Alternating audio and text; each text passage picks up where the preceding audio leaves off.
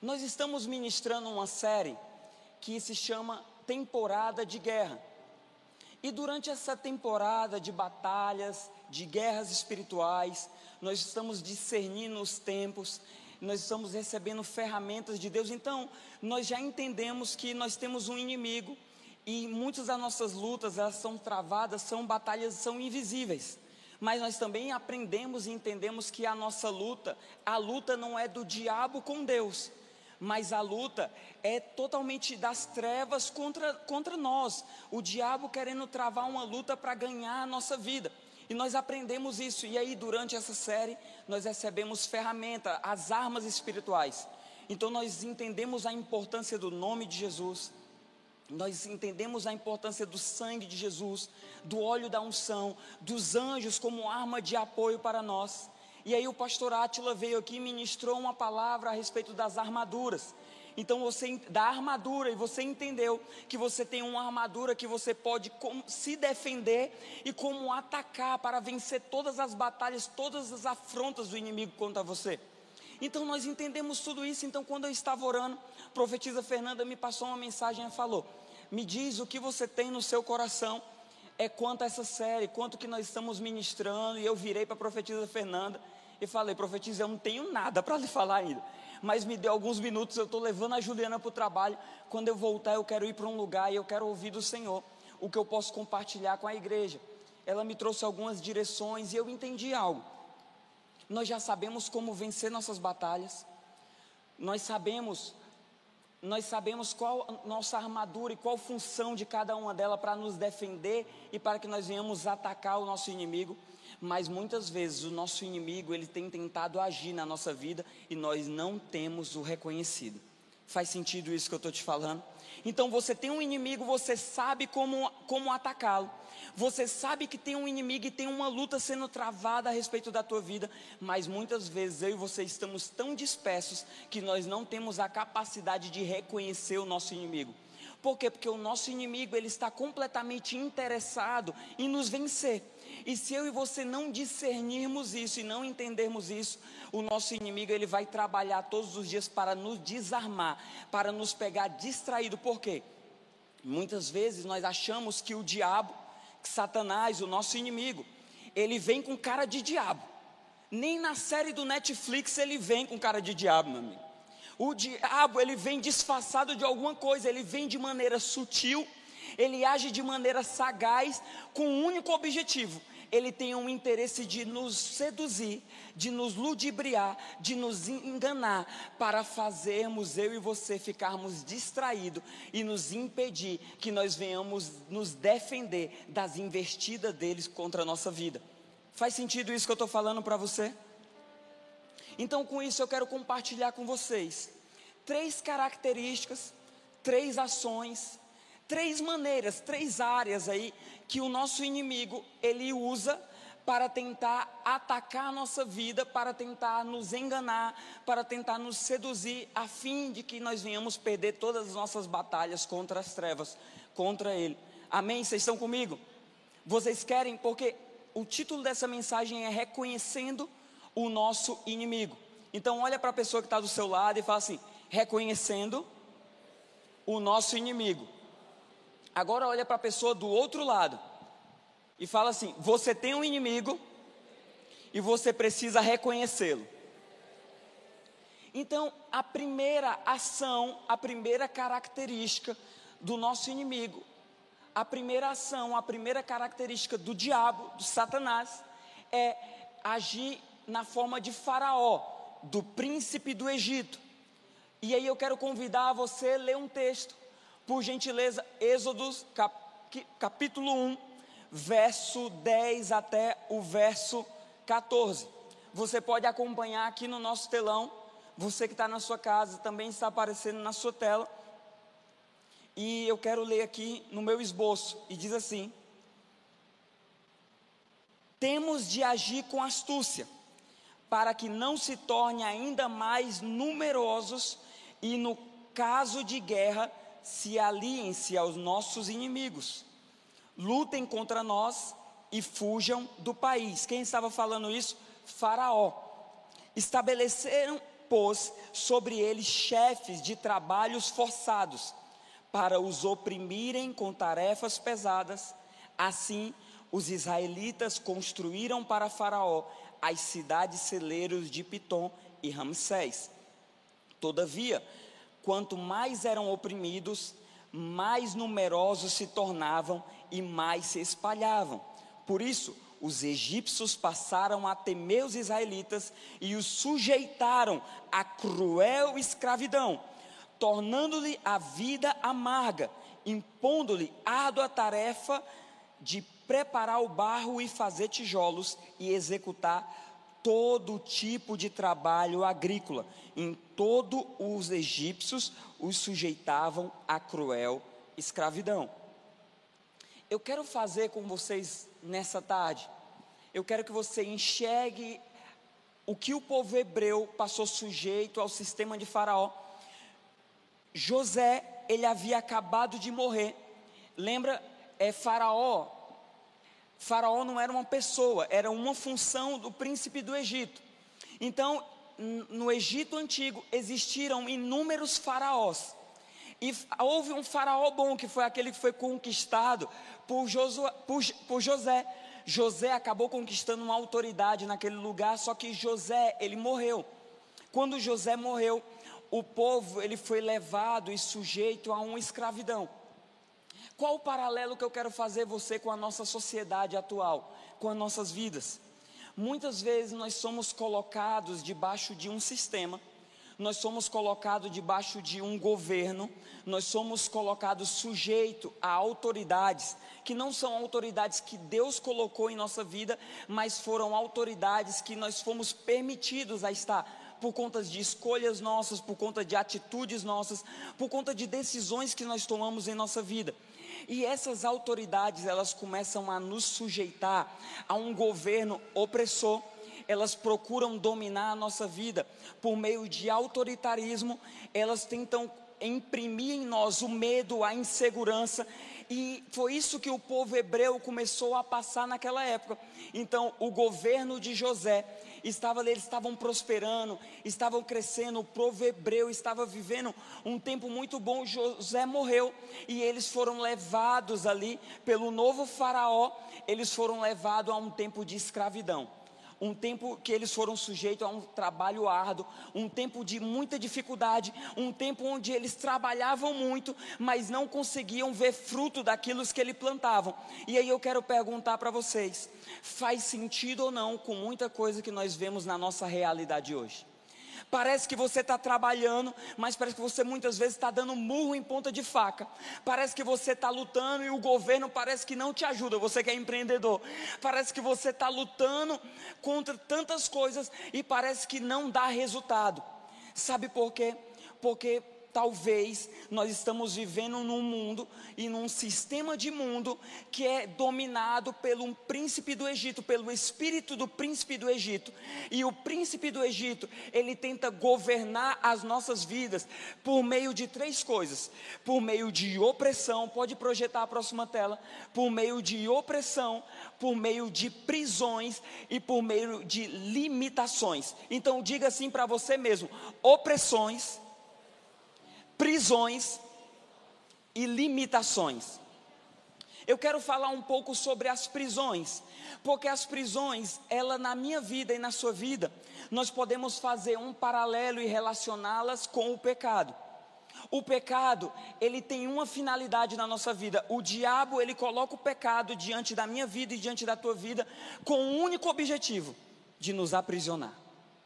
Se o diabo ele conseguir nos fisgar com um pecado, independente qual seja o pecado, pode ser uma, uma prisão, uma mentira, pode ser o pecado da imoralidade sexual, pode ser o pecado da traição, pode ser o pecado que for, se ele conseguir te fisgar com um pecado, eu quero te falar que ele vai conseguir te aprisionar.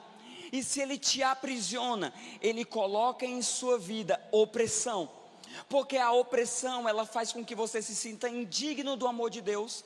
A opressão faz com que você se sinta não amado por Deus. A opressão faz com que você se sinta distante de Deus, porque o pecado, ele tem essa finalidade, separar a mim e a você do plano de Deus para a minha vida. Faz sentido isso que eu estou te falando?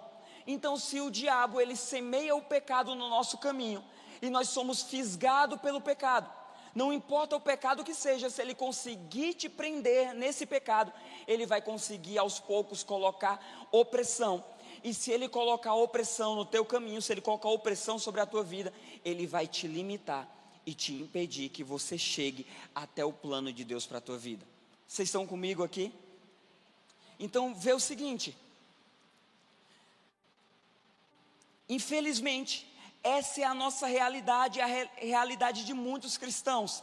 Sabe por quê? Porque a palavra de Deus fala em 1 João 5,19.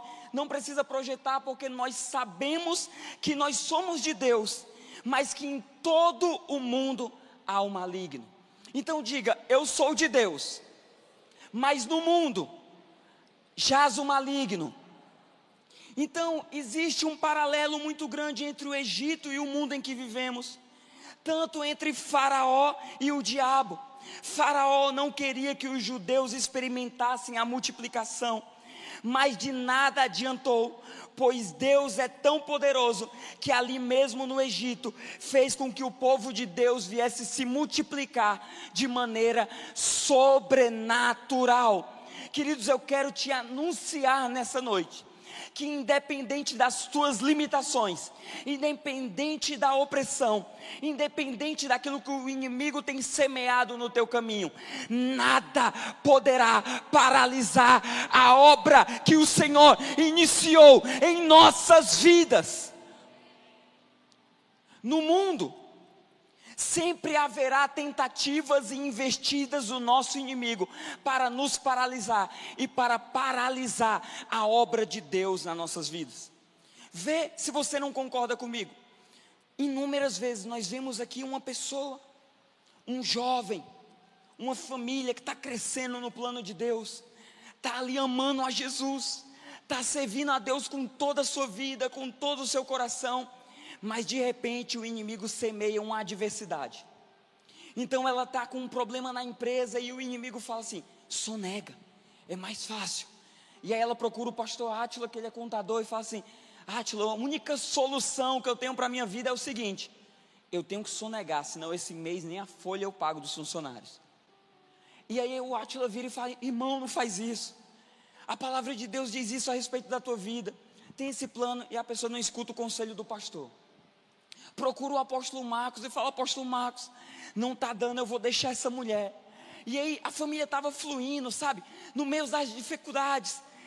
Mas Jesus estava prosperando, estava dando a vitória. Mas as pessoas escolhem um caminho da adversidade. E de repente parece que começou a desandar, parece que tudo começou a desmoronar. Sabe por quê, querido? Muitas vezes na nossa caminhada, nessa vida, nós acabamos de dizer, 1 João 5,19 nós somos de Deus, mas no mundo a qual nós vivemos, o maligno já está. Então, o maligno, o diabo, ele vai continuamente semear coisas em nosso caminho, que vai fazer nos impedir de avançar no plano de Deus. Mas, pela fidelidade de Moisés, que estava ali no Egito, pronto, com um chamado de Deus para tirar o povo daquela terra de escravidão, escuta o que eu vou te falar na época lá dos hebreus no Egito, Deus, ele deu a provisão e a direção por meio de Moisés para trazer libertação para aquele povo. Hoje a solução da minha vida e da sua vida está em Jesus. Deus Pai mandou o filho para que ele viesse abrir todos os caminhos para que eu e você viéssemos encontrar liberdade, porque João 8:36 diz: "Se o filho vos libertar, verdadeiramente eu e vocês seremos livres. Se o Filho vos libertar, verdadeiramente, eu e vocês seremos livres. Então, a solução para toda cadeia, toda prisão, toda isca de Satanás semeada no nosso caminho está no Filho de Deus, Jesus, que veio trazer libertação de todas as cadeias, de todos os pecados em nossas vidas. Amém? Então, olha agora para a pessoa que está do teu lado direito e diz o seguinte: Jesus, fala, Jesus, nessa noite, veio trazer uma verdadeira libertação para a sua vida. Vocês estão comigo? Eu quero te fazer uma pergunta agora. E eu quero que você medite nisso que eu vou te perguntar agora. Quais têm sido as limitações que o diabo tem colocado no seu caminho? Qual tem sido as intimidações, as iscas, as limitações que o diabo ele tem semeado diante de você? Qual tipo de, talvez qual tipo de pecado tem te aprisionado? O diabo ele vem trazer prisão, mas Jesus ele vem trazer uma real e verdadeira libertação para nossas vidas. Então eu quero te dizer, querido, independente da maneira que você chegou nesse lugar, independente da situação que você se encontra, independente de quão distante de Deus você está, Jesus, ele tem uma verdadeira libertação para a sua vida nessa noite.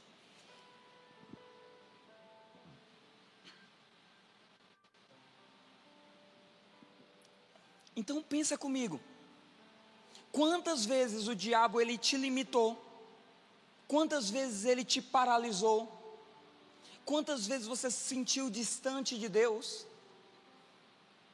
Isso é o espírito do príncipe do Egito, que tem tentado governar a minha vida e a sua vida para nos impedir de avançarmos no plano de Deus. Mas nós estamos diante e numa temporada de guerra espiritual, numa temporada de guerra nós já recebemos as nossas armas, nós já colocamos e ajustamos as nossas armaduras, e nós já estamos como guerreiros prontos para enfrentar todas as nossas batalhas, abrindo mão de todas as cadeias, de todas as prisões, para em Cristo Jesus nós obtermos todas as vitórias que Ele tem para nossas vidas. Será que você pode dar um glória a Deus?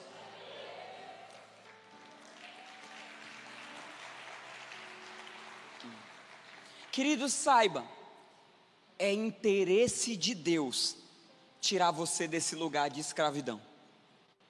Assim como o povo que estava lá no Egito, o povo de Israel, o Senhor estava completamente interessado de livrá-los de toda a cadeia, de toda a prisão. Ele tem interesse de livrar você de tudo aquilo que tem sido escravidão na tua vida se você estiver aberto para abrir mão e renunciar a todas essas cadeias nessa noite, eu quero te anunciar como voz profética deste altar. Eu quero declarar que essa é uma noite de libertação para a sua vida e nada vai te impedir de você avançar nos planos de Deus para você. Você diz um amém? Então nós já reconhecemos o nosso inimigo. O nosso inimigo ele vem como o príncipe do Egito, como o sistema do Egito, como faraó, tentando trazer escravidão na nossa vida por meio do pecado. Então, se você tem alguma área na tua vida que você identifica como pecado na tua vida, você precisa primeiro, se você nunca entregou a sua vida para Jesus, neste culto você vai ter essa oportunidade de entregar a tua vida para Jesus e reconhecê-lo como teu Senhor e teu Salvador.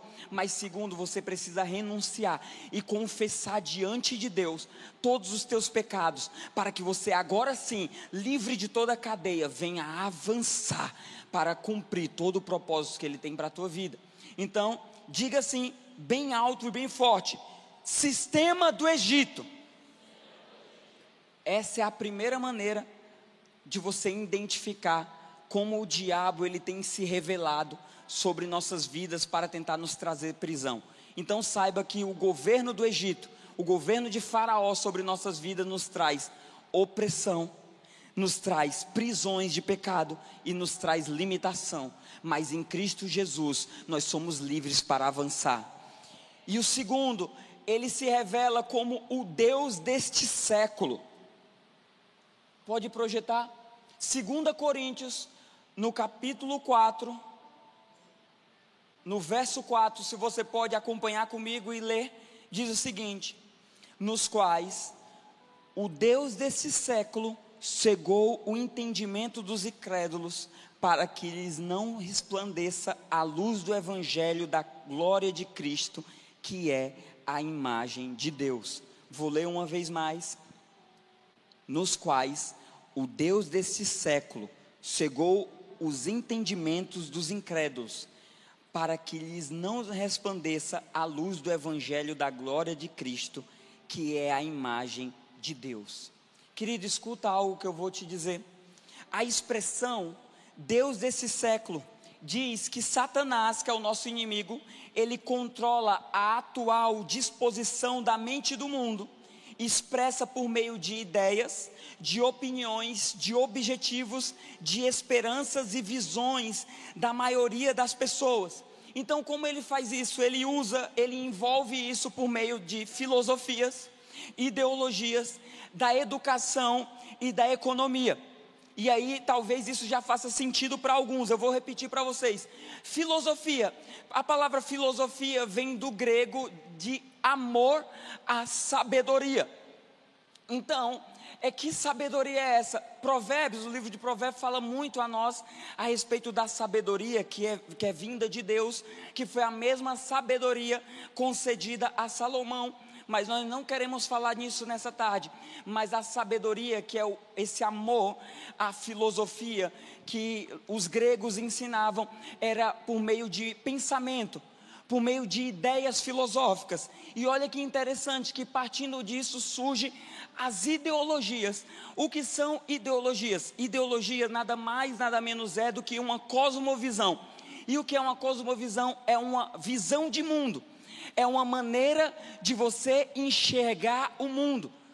Faz sentido? Só que eu e você, como cristãos, nós precisamos ter uma maneira de enxergar o mundo que vem por meio à luz da palavra, por meio da Bíblia. Só que essa visão de mundo que as ideologias tentam nos compartilhar e empregar e fazer, né, como diz o cearense, descer goela abaixo.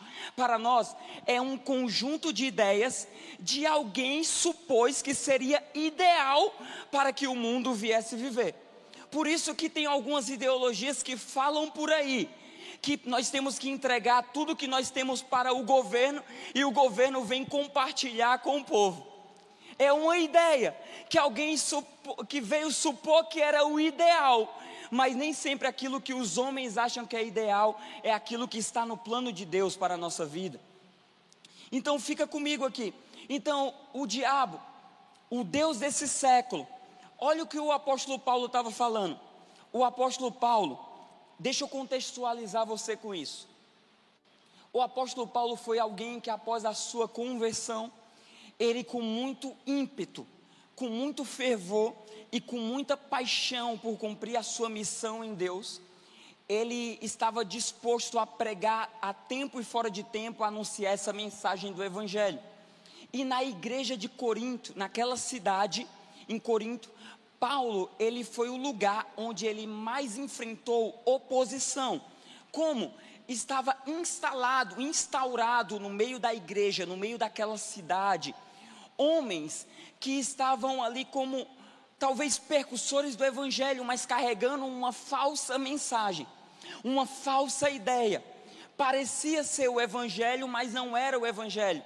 Tanto que lá em Gálatas, o apóstolo Paulo nos alerta, ele fala: se alguém vos anunciar um outro evangelho, que seja amaldiçoado. Por quê? Porque enquanto a mensagem do evangelho de Cristo se espalhava, estava ali no meio da igreja, no meio de Corinto, no meio daquela cidade, no meio daquela igreja, homens que estavam compartilhando heresias, fábulas e mentiras, ideias, a fim de seduzir a igreja daquela cidade.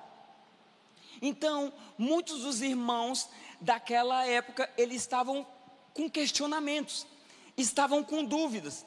Então, o apóstolo Paulo foi até aquela cidade e vos anunciou: o Deus deste século, O nosso inimigo tem tentado cegar o entendimento dos incrédulos. Então as pessoas elas já não estavam mais sabendo o que era verdade e o que era mentira. E além do mais, os hereges daquela época, daquela, daquela geração, naquela cidade, eles estavam compartilhando que Paulo, ele estava anunciando um evangelho que era antiquado, uma mensagem que não valia mais nada para aquela época e uma mensagem que era tudo mentira. Faz sentido isso que eu estou falando para você? Deixa eu te contextualizar. Quantas vezes nós não abrimos o nosso Instagram? Você não abre, você mais jovem, você não abre o seu TikTok e tem inúmeras pessoas falando tantas mentiras para você tentando te enganar, tentando te ludibriar. Você entra na internet, encontra inúmeras coisas boas, mas você encontra tantas mentiras e você chega nesse lugar com tantas dúvidas, tantos questionamentos. Por quê? Porque o Deus desses séculos tem tentado cegar o nosso entendimento. E aí nós começamos a questionar aquilo que é verdade, achando que aquilo que é mentira é verdade. E sem sempre alguém que está disposto a disseminar uma mentira no nosso meio, disseminar heresias para tentar nos confundir, para tentar nós, nos levar a olhar para a verdade e muitas vezes confundir, achar que a verdade é mentira e achar que a mentira é verdade. Faz sentido isso agora que eu estou te falando? Então fica comigo aqui que eu quero ter um exemplo super legal para te contar. Eu tenho uma sogra, minha sogra é como fosse minha segunda mãe. É uma pessoa maravilhosa. Se ela estiver assistindo, te amo. Ela sempre assiste nossos cultos, quando, principalmente quando eu estou pregando, gente. ela assiste. Então, se ela não está assistindo agora, ela vai assistir, eu sei. Então, deixa eu falar algo para você. Minha sogra, ela trabalhou mais ou menos ali, um pouco mais de 30 anos em um banco aqui do Brasil. Ela passou 30 anos, na maioria desse tempo, fazendo a mesma coisa. O que, que ela fazia nesse banco? Ela, ela trabalhava com cédulas, com as cédulas, com as cédulas verdadeiras, né? Então ela tinha o trabalho, a missão de treinar equipes para identificar as cédulas falsas. Então foram 30 anos. Então pense numa mulher para saber sobre dinheiro, é minha sogra. Ela sabe de dinheiro. E aí, ela estava lá. E aí, a gente conversava muito quando, nas minhas viagens para São Paulo. E ela dava treinamento em outras agências para levar as pessoas a se especializarem, identificarem essas cédulas. E aí surge um questionamento: como é que você identifica algo que é falso? Eu e você identificamos algo que é falso quando nós nos aprofundamos e conhecemos de verdade aquilo que é verdadeiro. Então, se eu e você queremos conhecer aquilo que o Deus desse século tem anunciado para nos enganar, o que eu e você temos que fazer nesses dias é conhecer aquilo que está disposto para nós como verdade. Porque no mundo, em uma sociedade onde tudo é relativo, eu e você cremos em um Deus que é absoluto e a palavra dele é imutável. O nosso Deus não altera por meio de fatores ou circunstâncias, ele é imutável, ele nunca mudou e nada poderá alterar o nosso Deus. Chacatarabacê. Então, num mundo onde há tantas ideias, tantas suposições, tantas fábulas, tantas mentiras, onde tudo é relativo, eu e você cremos porque cremos em um Deus que é absoluto e imutável, e nós fechamos questão. Então, se nós queremos conhecer o que Deus desta era tem tentado fazer para cegar o nosso entendimento, nós vamos, como igreja, nos aprofundar cada dia mais em conhecer a verdade, porque conhecendo a verdade, ela nos libertará. Aleluia. Aleluia. Aleluia. E tem algo muito legal para dizer para você.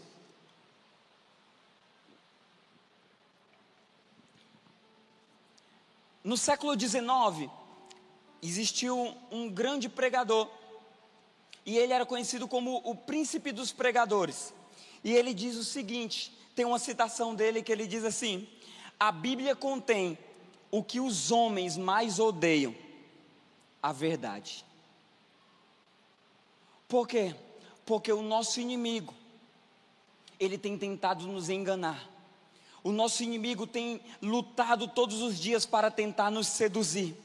Então, no mundo, a verdade, ela é odiada, mas nós cremos um Deus que é verdadeiro. Os homens podem odiar, podem odiar aquilo que é verdade, mas nós escolhemos crer em uma verdade. A Bíblia pode, a Bíblia, ela contém todas as verdades. O evangelista Billy Graham, eu tenho usado muito essa frase.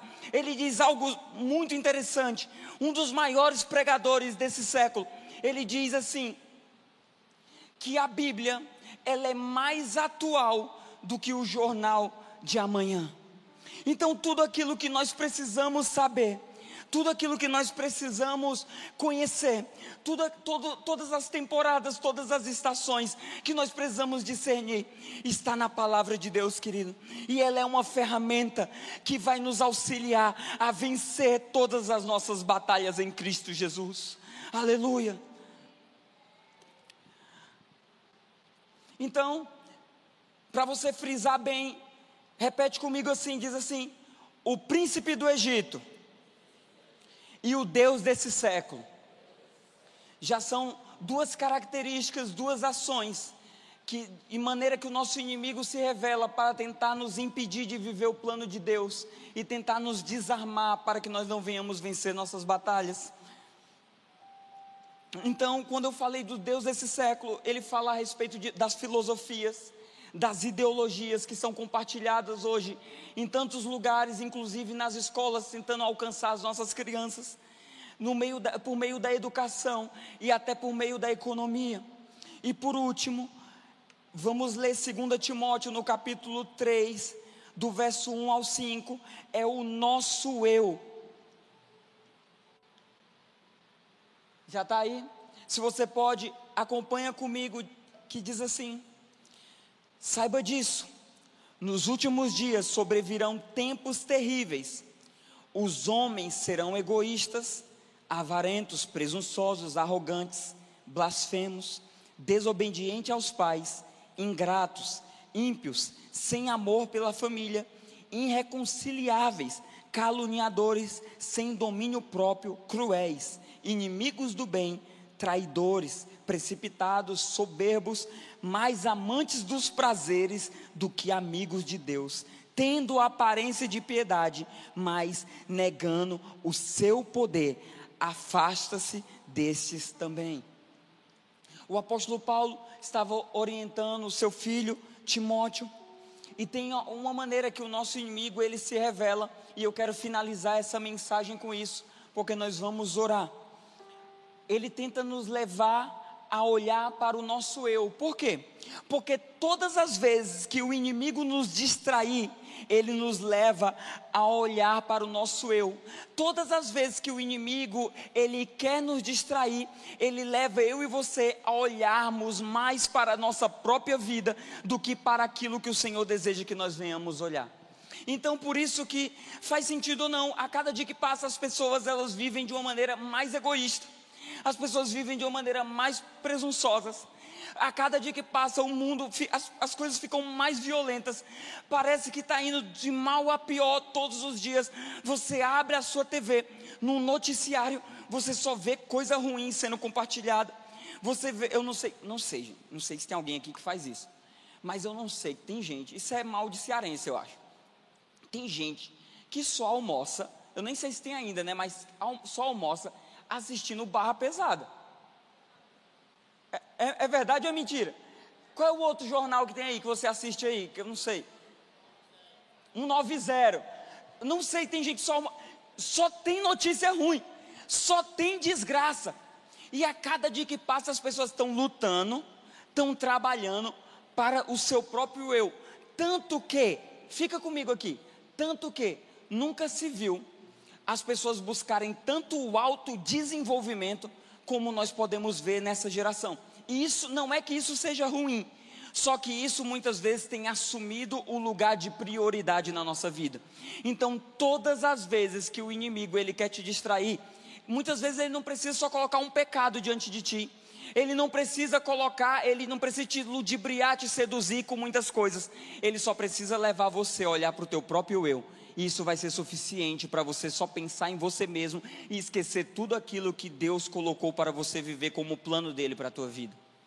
Então, diga para você mesmo, todas as vezes, forte, vamos lá, todas as vezes, que o inimigo, ele quer me distrair, ele me leva a olhar para mim mesmo.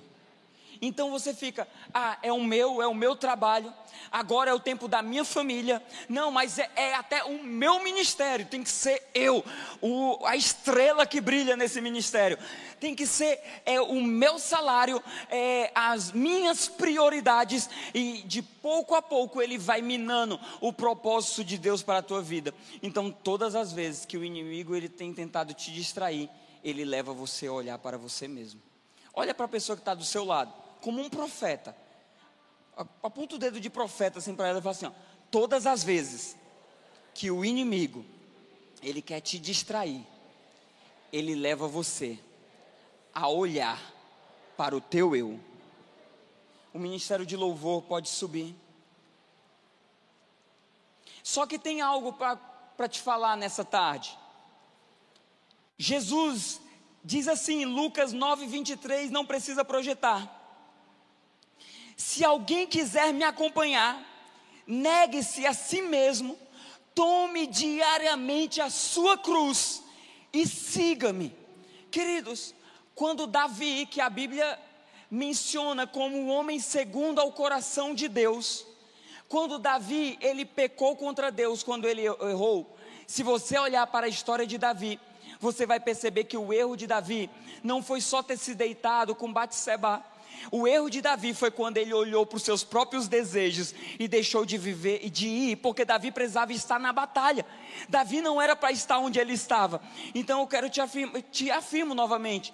Ele, o inimigo ele cegou a Davi, ele distraiu a Davi, fez com que Davi olhasse para o seu próprio eu, para que ele viesse cair nos seus próprios desejos. O jovem rico, algumas semanas atrás a profeta Marta pregou a respeito aqui do jovem rico. Qual foi o erro do jovem rico? Ele se ofendeu quando Jesus falou: Você quer me seguir? Vende tudo que você tem e dá aos pobres, e ainda nessa vida você será muito mais próximo, muito mais próspero. O que ele fez? Ele, ele se apegou àquilo que ele já tinha conquistado, ele se apegou àquilo que ele já tinha. Ele olhou novamente só para as coisas do seu interesse, ele olhou para o seu próprio eu, e isso foi o suficiente para que ele não viesse caminhar lado a lado com Jesus. E Judas, que como discípulo teve o prazer de andar lado a lado com Jesus, e ele se vendeu por tão pouco, por quê? Porque talvez o ministério ao lado de Jesus não trazia é, tantos recursos, o ministério ao lado de Jesus não permitiu a Judas que ele tivesse o carro do ano, ou ele andasse com as roupas da moda, mas ele só andava ali com Jesus, o carinha que fazia milagres ali. E Judas olhou para o seu próprio eu, para os, para os seus próprios interesses, e entregou a Jesus por 30 moedas de prata. Quantas vezes eu e você também não temos sido desses, que temos olhado somente para os nossos nosso próprio eu, nossos próprios interesses, e temos deixado de lado os interesses de Cristo. Quantas vezes o diabo semeou no teu caminho armadilhas que te fizeram cair. E ele conseguiu ali te aprisionar num pecado e te prender. E você está anos e anos, você vem na igreja e luta contra esse pecado. Você vem na igreja, serve a Deus, mas não consegue se livrar de tuas cadeias, de tuas prisões. Eu quero te anunciar nessa noite que essa é uma noite de libertação para a tua vida. Porque Cristo está aqui nesse lugar. E se o Filho vos libertar, verdadeiramente, eu e você seremos livres. Só que o Deus desse século, ele tem cegado muitas vezes o teu entendimento. E aí, toda a ideia que é compartilhada com você na faculdade, na universidade, todas as ideias que você vê na mídia, tudo aquilo que o governo te anuncia, você toma aquilo por verdade e parece que a palavra de Deus tem ficado de segundo plano na tua vida. Isso tem feito você se distanciar desse caminho de vitória, no caminho onde você vence todas as batalhas em Cristo Jesus. Então, o Deus desse século ele tem tentado te confundir e você tem andado confuso, perdido. E aí o diabo ele vem, ele te seduz, ele vem como algo bonitinho, parece algo legal, e de repente você está olhando somente para si mesmo. E começou a deixar de lado tudo aquilo que deveria ser mais importante e prioridade na tua vida.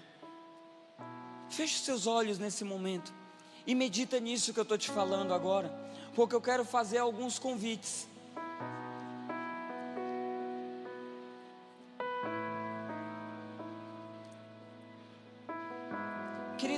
uma diferença de mim e de você em relação a Davi. E isso parte muito também da nossa escolha, porque Davi ele caiu, mas ele decidiu voltar para onde ele havia caído e recomeçar. Então eu e você precisamos tomar uma decisão de sair de uma vida de prisão e de escravidão e sair do Egito. E como diz lá Êxodos 10, no capítulo 26, nenhuma unha ficará no Egito você precisa olhar para o teu faraó, olhar para a tua prisão, olhar para as suas cadeias e dizer: Diabo, faraó, meu inimigo, nenhuma unha minha ficará neste lugar. Talvez você é uma pessoa muito intelectual. Talvez você é uma pessoa muito informada, porque nós estamos na era da informação, na era da tecnologia. Só que talvez hoje você vai precisar se levantar e rejeitar todo o conhecimento que se levanta contra o conhecimento de Deus e levar os teus pensamentos cativos à obediência de Cristo, como o apóstolo Paulo nos fala lá em 2 Coríntios 10, 5. Ou talvez você vai precisar renunciar todo o teu desejo, toda a tua vida de independência e egoísmo e levantar os seus olhos para Jesus e decidir andar no plano de Cristo para a tua vida. Então, de olhos fechados, aí no seu lugar, se você olha para a sua vida e você identifica áreas da tua vida que você tem vivido prisões, talvez é o teu casamento que não avança, talvez é tua, nos teus negócios. Parece que tem, tem cadeias que te impedem, que você identifica que você tem vivido debaixo de um sistema de faraó, do príncipe do Egito, e você não consegue prosperar, tem cadeias na tua vida. E sendo mais singelo com você, se tem algum pecado na tua vida que você fala, cá, tem essa área da minha vida, mas eu quero me libertar dessas cadeias. Fica de pé no seu lugar agora nesse momento. Se tem alguma área da tua vida que você identifica erros, que você identifica falhas e por causa disso você não consegue avançar, você não consegue prosperar, você não consegue, é você só retrocede, você pode ficar de pé no seu lugar. E eu quero falar algo para você. Essa tua atitude, essa tua atitude já faz com que muitas cadeias se quebrem. Só que eu tenho algo para te anunciar e você que está de pé me escuta. Vê o seguinte: se alguma área da tua vida está estagnada por conta de pecado, no final do culto você vai procurar, se é alguma área específica da tua vida que você entende que você precisa de uma ministração de um pastor, você vai vir aqui na frente no final do culto e você vai procurar pastora Renata, pastora Alessandra, pastor Átila, vai me procurar, você vai pedir ajuda, você vai procurar a Ju, minha esposa, e você vai falar, me ajuda, porque eu preciso ser ministrado, eu quero largar, abrir mão de toda, nenhuma unha minha ficará, eu não vou ficar mais preso nesse pecado, e eu quero receber essa libertação. Fica de olhos fechados, e se você tem sido muito influenciado por ideias por pensamentos, por coisas que têm sido compartilhadas com você por meio da tua família, por meio de notícias, por meio do governo, por meio dos teus professores. Só que hoje você decide também levar os teus pensamentos cativo em obediência à palavra de Cristo, junto com esses irmãos que já ficaram de pé e estão se expondo, reconhecendo suas fragilidades. Fica de pé no seu lugar também. Se ideias têm te influenciado nas suas atitudes, se ideias têm influenciado na tua maneira de pensar e são ideias que não condiz com o que a palavra de Deus fala, fica de pé no seu lugar.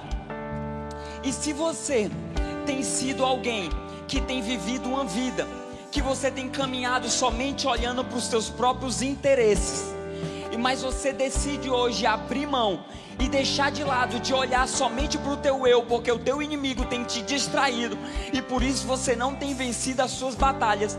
E hoje você decide abrir mão do teu eu, dos teus achismos, para se importar com os interesses de Cristo e olhar para o plano de Deus para a tua vida. Fica de pé no seu lugar, porque nós vamos orar. Eu tenho um texto para anunciar sobre a tua vida nessa noite. Se puder projetar, Mateus, por gentileza. Romanos no capítulo 8, verso 31 ao verso 39. Eu quero anunciar isso como verdade sobre a tua vida.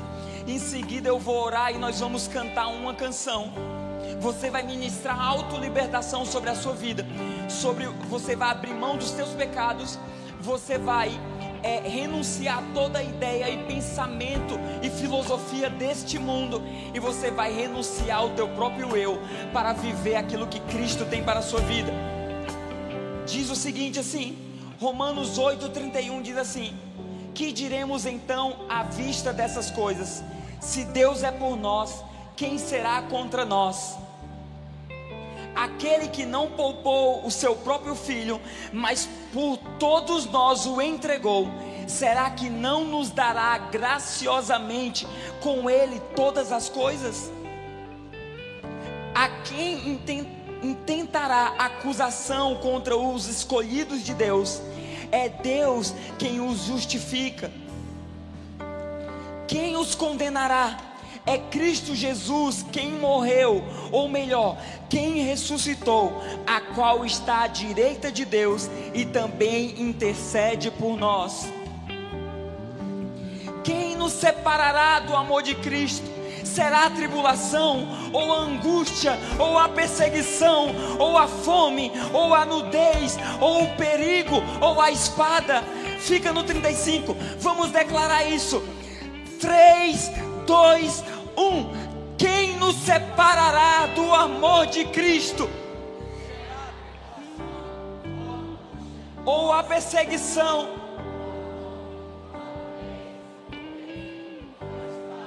Agora só eu leio. Como está escrito, por amor de ti, somos entregues à morte continuamente, fomos considerados como ovelhas para o matadouro. Verso 37. Vamos lá todos juntos. 3, 2, 1. Em todas estas coisas, porém, somos mais que vencedores por meio daquele que nos amou. Porque eu bem certo de que nem a morte, nem a vida, nem os anjos, nem os principados, nem as coisas do presente, nem o porvir, nem os poderes, nem a altura, nem a profundidade, nem qualquer outra criatura poderá nos separar do amor de Deus que está em Cristo Jesus, nosso Senhor. Levante suas mãos e feche seus olhos. E o louvor agora vem comigo. Senhor, em nome de Jesus. Querido, apresenta agora as áreas da tua vida, aonde há cadeias e aonde há prisões. E fala assim nessa noite: se você tem alguma cadeia que te prende, que te limita, que te oprime, que te impede de avançar, diga: Eu renuncio. Nessa noite, toda cadeia, toda prisão, tudo aquilo que o diabo colocou diante da minha vida para me aprisionar e me impedir de avançar nos planos de Deus para a minha vida. Eu renuncio tudo aquilo que é pecado na minha vida. E hoje, em Cristo Jesus, eu sou livre para avançar. Eu sou livre para avançar. Diga, eu sou livre para avançar. Diga, eu renuncio todo pensamento do Deus desse século que tem tentado cegar o nosso entendimento. Eu declaro que os meus pensamentos são levados cativos em obediência à palavra de Cristo. Por isso, eu não serei influenciado por nenhuma ideia, por nenhuma filosofia deste mundo, mas os meus pensamentos são os pensamentos de Cristo para a minha vida. E nessa noite eu anuncio a morte do meu ego. Eu renuncio o meu eu, as minhas vontades para viver os interesses e a vontade de Cristo no nome de Jesus. Se você pode, aplauda o Senhor e vamos cantar juntos isso.